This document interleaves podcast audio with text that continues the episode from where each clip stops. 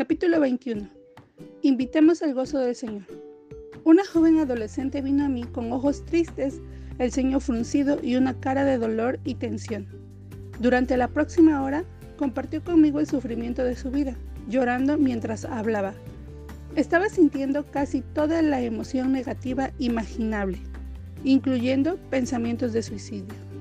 Oré con ella por cada asunto de preocupación y entonces le pedí a Dios que le diera gloria en lugar de ceniza, óleo de gozo en lugar de luto, manto de alegría en lugar del espíritu angustiado. Isaías 61:3. Cuando terminamos, me quedé asombrada por el cambio en su rostro. La expresión sin gozo y de tortura había sido reemplazada por una belleza radiante y calmada. Un espíritu de gozo había comenzado a arraigarse y parecía otra persona. Desde entonces, yo he visto a esta joven florecer con tal aplomo y belleza que resulta atractivo a todo el que está a su alrededor. Es algo triste el que hoy día muchos jóvenes sufran depresión, y lo peor del caso es que arrastran esa condición hasta la edad adulta. Esto va y viene, colocando un peso aplastante sobre sus vidas, disgusto en sus relaciones, afectando sus trabajos, arruinando su salud y hasta afectando la imagen que tienen de Dios. Esto no tiene que suceder, no importa qué clase de experiencia una persona haya tenido, no hay razón para vivir con depresión o con cualquier otra emoción negativa. No permitas que a tu hijo le, corresponda quedarse con una personalidad triste, deprimida, enojada, malhumorada o difícil. Ora para que sea libre de ello. Es fácil detectar quiénes llevan emociones negativas en su interior y quiénes tienen un espíritu de gozo. Es algo evidente, en especial en los niños, porque ellos no tienen la habilidad de esconder sus emociones como nosotros aprendemos a hacerlo de adultos. Observa bien a tu hijo. ¿La expresión normal de su cara refleja paz, felicidad y gozo? ¿O es una de angustia, frustración, descontento, enojo, depresión o tristeza? ¿Alguna vez tu hijo ha tenido una actitud negativa por alguna razón obvia? En ocasiones se ve deprimido o temperamental y aún no puede explicar el por qué. Toma control de esa situación antes de que se vuelva un hábito. Las emociones negativas crean costumbre. Si no se les pone un fin orando para que un espíritu de gozo alcance a nuestros hijos, ni por un momento creas que por el hecho de orar para que el gozo del Señor llene a tu hijo, tú estás forjando en él a alguien superficial, sin compasión por los sufrimientos de los demás. Esto jamás sucederá. El gozo del Señor es rico, profundo y provoca que cualquiera que camine en él sea de esta condición. Por ello, el gozo no tiene nada que ver con circunstancias felices, sino con mirar el rostro de Dios y saber que Él es todo lo que necesitaremos. No estoy diciendo que tu hijo jamás deberá experimentar una emoción negativa o demostrar dolor vehemente. Me refiero a que las emociones negativas no deben ser un estilo de vivir. Estoy declarando que debemos mirar al Señor porque Él sacó a su pueblo con gozo. Salmo 105, 43. Asimismo, él sacará hacia adelante a nuestros hijos si se lo pedimos.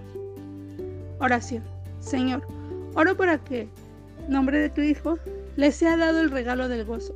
Que el espíritu de gozo se levante dentro de su corazón en este día y que ella o él conozcan la plenitud del mismo, que solo se encuentra en tu presencia. Ayúdale a entender que la felicidad y el deleite verdadero se encuentran solo en ti. Siempre que las emociones negativas se apoderen de él o ella, rodéale con tu amor Enséñale a decir, este es el día que el Señor ha hecho. Regocijémonos y alegrémonos en él. Salmo 118, 24. Líbrale del desespero, depresión, soledad, desánimo, enojo o del rechazo. Que estas actitudes negativas no, no tengan lugar en el nombre de tu Hijo, ni sean una parte perdurable en su vida.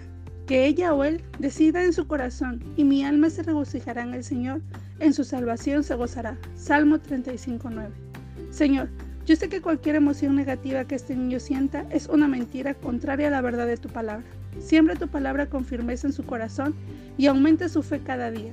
Ayúdalo a permanecer en tu amor y a obtener fuerza del gozo del Señor hoy y para siempre. Armas de guerra. Si guardaréis mis mandamientos, permaneceréis en mi amor, así como yo he guardado los mandamientos de mi Padre y permanezco en su amor. Estas cosas os he hablado para que mi gozo esté en vosotros y vuestro gozo sea cumplido. Juan 15, 10 y 11. Me mostrarás la senda de la vida en tu presencia y plenitud de gozo. Delicias a tu diestra para siempre. Salmo 16:11. Y el Dios de esperanza os llene de todo gozo y paz en el creer, para que abundéis en esperanza para el poder del Espíritu Santo. Romanos 15:13. Porque un momento será su ira, pero su favor dura toda la vida. Por la noche durará el lloro y a la mañana vendrá la alegría. Salmo 35. 35. En gran manera me gozaré en el Señor. Mi alma se regocijará en mi Dios, porque Él me ha vestido de ropas de salvación. Me ha envuelto en manto de justicia, como el novio se engalana con una corona, como la novia se adorna con sus joyas. Isaías 61, 10.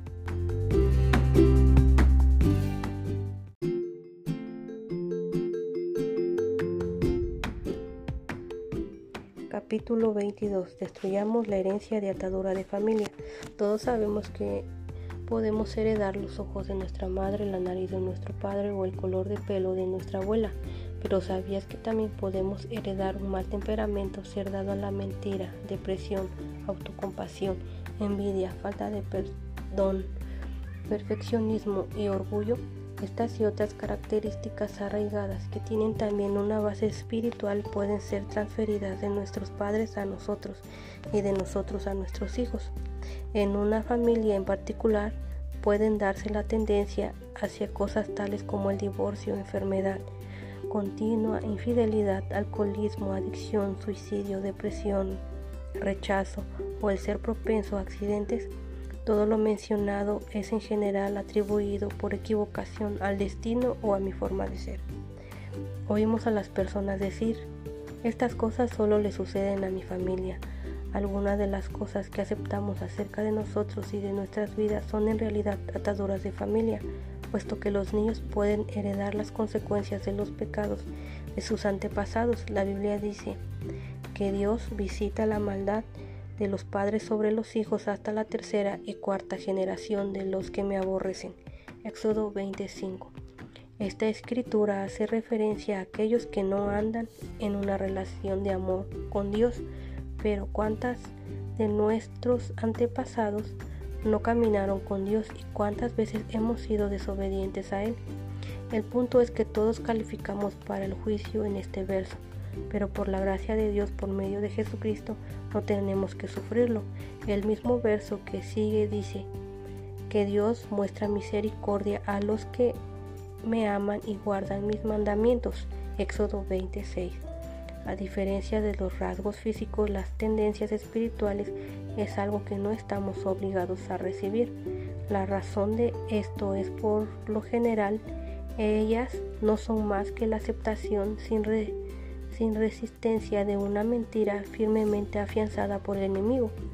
Podemos escoger desprendernos de ella por medio de la oración y del poder del Espíritu Santo.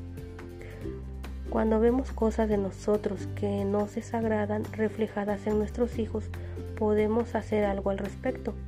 Y si hemos observado estos rasgos en nuestros padres y abuelos, podemos tomar un cuidado especial para orar en específico por romper esta atadura generacional. Por ejemplo, en las familias donde el divorcio es un patrón que se repite, un niño va a crecer creyendo la mentira de que él mismo es la forma de escape cuando las cosas se ponen difíciles en una relación matrimonial. Pero las mentiras de un espíritu de divorcio pueden resultar sin poder al ser expuestas al poder de Dios y a la verdad de su palabra.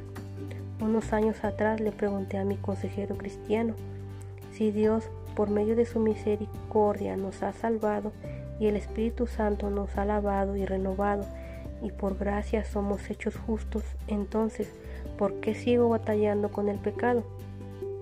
Es porque el pecado no ha sido confesado o tú estás escogiendo seguir practicándolo. Él respondió, me da vergüenza sacar de nuevo este tema a relucir.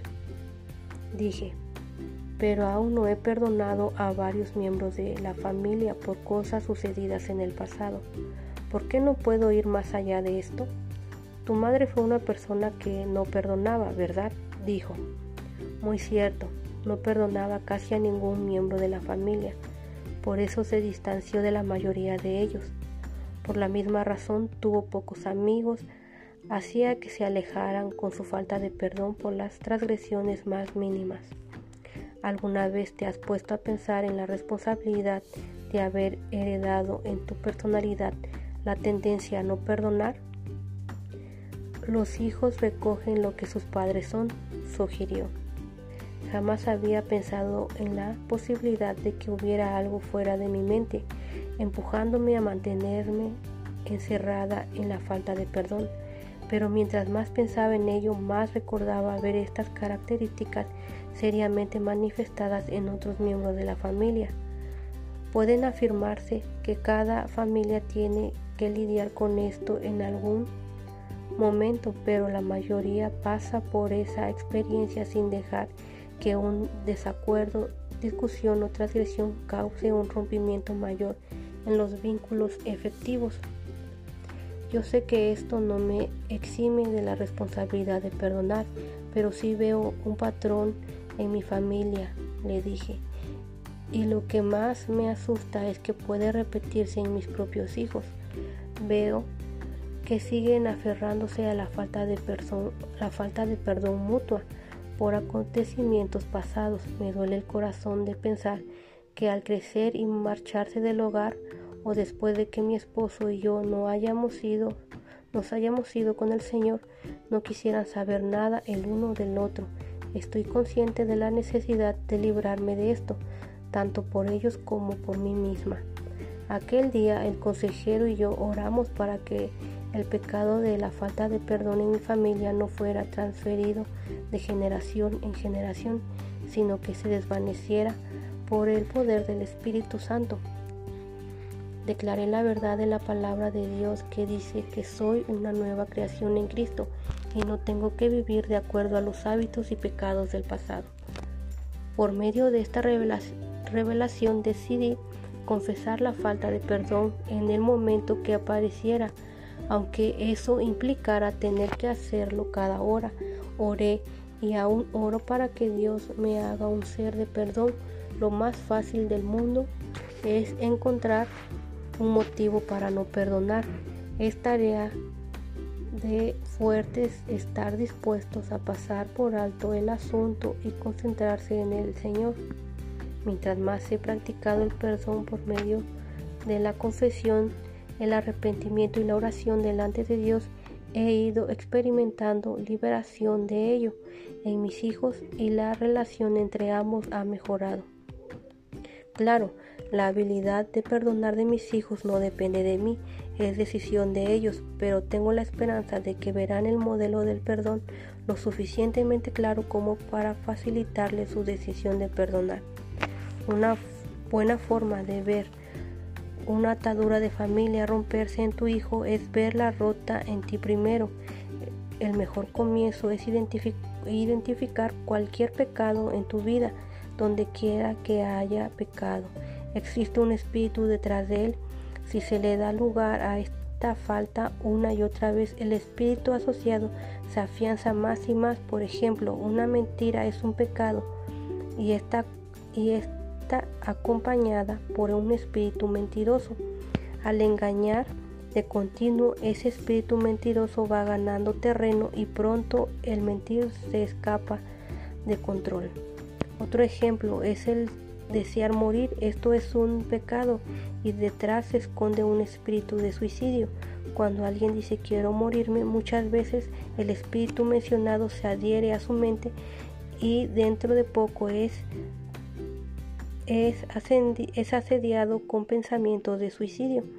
Si reconoces un área de tu vida en la que has pecado o no has vivido según los caminos de Dios, arrepiéntete de inmediato yendo delante del Señor y confiésalo. Pídele perdón y di, Dios, sé que tú estás en control y, y me ayudas a no vivir más de esta forma. El próximo paso es identificar cualquier atadura en tus padres o abuelos que sientas que puedan estar afectándote a ti o a tus hijos. Y ora también al respecto. La Biblia dice, pues no habéis recibido el espíritu de esclavitud para estar otra vez en temor, sino que habéis recibido el espíritu de adopción por el cual clamamos, Abba Padre. El espíritu mismo da testimonio a nuestro espíritu de que somos hijos de Dios y si hijos también herederos, herederos de Dios y coherederos con Cristo. Romanos 8, 15 al 17. Queremos ser herederos de Dios, no del pecado de nuestra familia. En el nombre de Jesús podemos ser libres de cualquier atadura familiar y por el poder del Espíritu Santo rehusar permitirle cualquier espacio en las vidas de nuestros hijos. Si puedes pensar en cualquier característica de familia que no quieres que tus hijos hereden, comienza a orar ahora. Señor, tú has dicho en tu palabra que el hombre bueno dejará herencia a los hijos de sus hijos. Proverbios 13, 22. Yo oro para que la herencia que yo deje a mis hijos sea recompensas de una vida piadosa y un corazón limpio delante de ti. Para asegurarme de que esto suceda, pido que cualquier tipo de atadura en mi heredad de mi familia y aceptada como mía en el nombre de Jesús me libres de ella ahora. Te confieso en este momento los pecados de mi familia. Ni siquiera sé cuáles son, pero tú sí lo sabes. Pido perdón y restauración. También confieso mis propios pecados a ti y pido perdón, sabiendo que tu palabra dice, si confesamos nuestros pecados, Él es fiel y justo para perdonar nuestros pecados y limpiarnos de toda maldad. Primera de Juan 1.9. Sé que limpiarnos del pecado por medio de la confesión elimina la posibilidad de transferir las consecuencias del mismo a mi Hijo. Jesús dijo, He aquí os doy potestad sobre toda fuerza del enemigo. Lucas 10, 19. Si existe obra alguna del enemigo en el pasado de mi familia que busque invadir la vida de mi hijo, lo arruino ahora en el nombre y poder y la autoridad dada a mí en Cristo Jesús. En específico oro por por algo que reconozco en mi familia, que no deseo ver, lo rechazo como pecado, cualquier cosa que no sea tu voluntad para nuestras vidas. Jesús, gracias porque tú viniste a liberarnos del pasado. Rehusamos vivir atados por él. Padre, gracias porque nos has hecho aptos para, para participar de la herencia de los santos en luz. Colosenses 1.12. Oro para que mi hijo no herede ninguna atadura de familia terrenal, sino que herede el reino preparado para él desde la fundación del mundo. Mateos 25:34. Gracias Jesús, porque en ti lo viejo ha pasado y todo ha sido hecho nuevo. Amén. Armas de guerra, estad pues firmes en la libertad con que Cristo nos hizo libres, y no estéis otra vez sujetos al yugo de esclavitud. Gálatas 5.1. Bendito el Dios y Padre nuestro Señor Jesucristo, que según su grande misericordia nos hizo renacer para una esperanza viva por la resurrección de Jesucristo de los muertos, para una herencia incorruptible, incontaminada e inmarcesible, reservada en los cielos para vosotros, que sois guardados por el poder de Dios y mediante la fe para alcanzar la salvación que está preparada para ser manifestada en el tiempo postrero. Primera de Pedro 3 al 5. El Espíritu del Señor Dios está sobre mí, porque me ha ungido el Señor para traer buenas nuevas a los afligidos. Me ha enviado para dar, vendar a los quebrantados de corazón para proclamar la libertad a los cautivos y liberación a los prisioneros. Isaías 61.1 De modo que si alguno está en Cristo nueva criatura es, las cosas viejas pasaron, he aquí todas las cosas son hechas nuevas.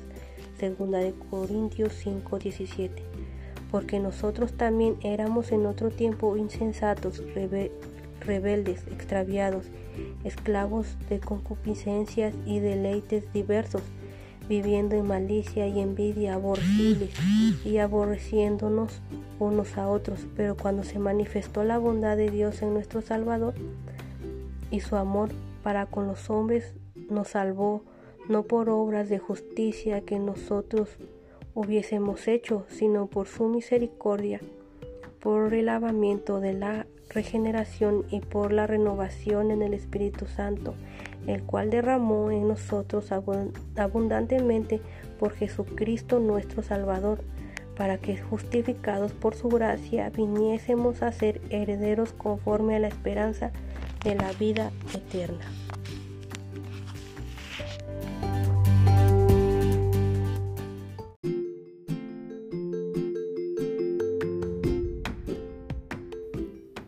Capítulo 23. Evita el alcohol, las drogas y otras adicciones. Satanás anhela a nuestros hijos e intentará conseguirlos por cualquier medio. El alcohol, las drogas y otras adicciones son algunos de sus cebos más exitosos. De hecho, el ataque contra nuestros hijos es tan fuerte que ellos no lo pueden resistir sin nuestro apoyo. La buena noticia es que con nuestro respaldo, cubierta de oración y enseñanza, ellos sí pueden estar firmes. Nunca es demasiado temprano para comenzar a orar por nuestros hijos, de modo que eviten el alcohol y las drogas, porque el ser expuestos a ellas y la posibilidad de la adicción a estas sustancias pueden suceder a una edad muy temprana.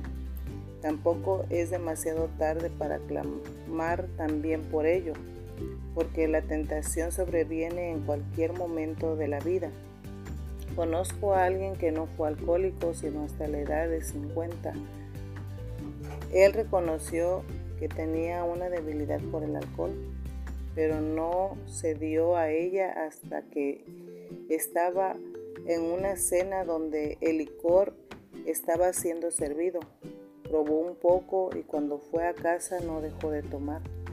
Quizá de haber tenido un padre que orara por él o un grupo de oración intercediendo por su vida, esto jamás hubiera sucedido. He visto muchos ministerios cristianos de música desmoronarse por el alcohol y las drogas. Estas personas están al frente del campo de batalla y no se percatan hasta que son derribados. Son el blanco principal del ataque del enemigo y caen justo en sus trampas porque no están cubiertos por la oración. De acuerdo, algunos ceden por su propia voluntad a la tentación, pero yo creo que la mayoría de ellos desea hacer lo correcto. El punto es que la atracción de la carne y planes del diablo son mucho más fuertes de lo que mm, gustaría creer. En un momento de debilidad, como todos tenemos, podemos terminar haciendo algo que jamás imaginaríamos. Solo el poder de Dios por medio de la oración puede establecer la diferencia. Si tu hijo ya tiene un problema en esta área y el diablo ha ganado cierto territorio en la batalla, párate firme en la confianza de saber que, quién eres en el Señor y recupéralo. Tus hijos son tuyos y no del diablo. Y tú puedes presentar un caso a favor de ellos delante del trono de Dios. Tú tienes el poder y la autoridad, no Satanás. Las mentiras y el engaño son las armas con las que cuenta para operar. Reprende sus falsedades por el poder que te ha sido otorgado a través de Jesucristo tu Salvador, quien es Señor sobre toda tu vida, incluyendo a tus hijos. La Biblia dice, si pues coméis y bebéis o hacéis otra cosa, hacedlo todo para la gloria de Dios. Primera de Corintios 10:31. Oremos para que todo lo que nuestros hijos hagan en sus cuerpos sea hecho para la gloria de Dios. Oración, Señor, oro para que tú mantengas a mi hijo sobre cualquier adicción, en especial al alcohol y drogas. Hazle fuerte en ti, acércale a ti y ayúdale a entregarte el control de su vida Háblale a su corazón, muéstrale el camino que debe transitar y ayúdale a ver que tu parte de servicio a ti es proteger su cuerpo de las cosas que lo destruyen. Te suplico que tú, Señor, frustres cualquier plan que Satanás tenga para destruir su vida por medio del alcohol y de las drogas. Y quita de su personalidad todo lo que puede atraerle a estas sustancias. Tu palabra dice, hay camino que parece derecho al hombre, pero su fin es camino de muerte. Proverbios 16, 25. Dale el discernimiento y la fuerza para poder decir no a lo que trae muerte y sí a las cosas de Dios que acarrean vida. Que Él pueda ver con claridad la verdad siempre que sea tentado pues, y sea librado del maligno cada vez que sea atrapado. Ayúdale a escoger la vida en todo lo que haga y que su única adicción sea las cosas de Dios. Oro para que todo lo que haga en su cuerpo sea para tu gloria. Armas de guerra. Porque si vivís conforme a la carne, moriréis. Mas si por el Espíritu hacéis morir las obras de la carne, viviréis. Romanos 8:13. Quita pues de tu corazón el enojo y aparta de tu carne el mal. Eclesiastés 11:10. Os he puesto delante la vida y la muerte, la bendición y la maldición. Escoge pues la vida para que vivas tú y tu descendencia. Deuteronomio 30:19. La justicia de los rectos los librará mas los pecadores serán atrapados en su pecado. Proverbios 11:6. Así que, si el Hijo os libertare, seréis verdaderamente libres. Juan 8:36.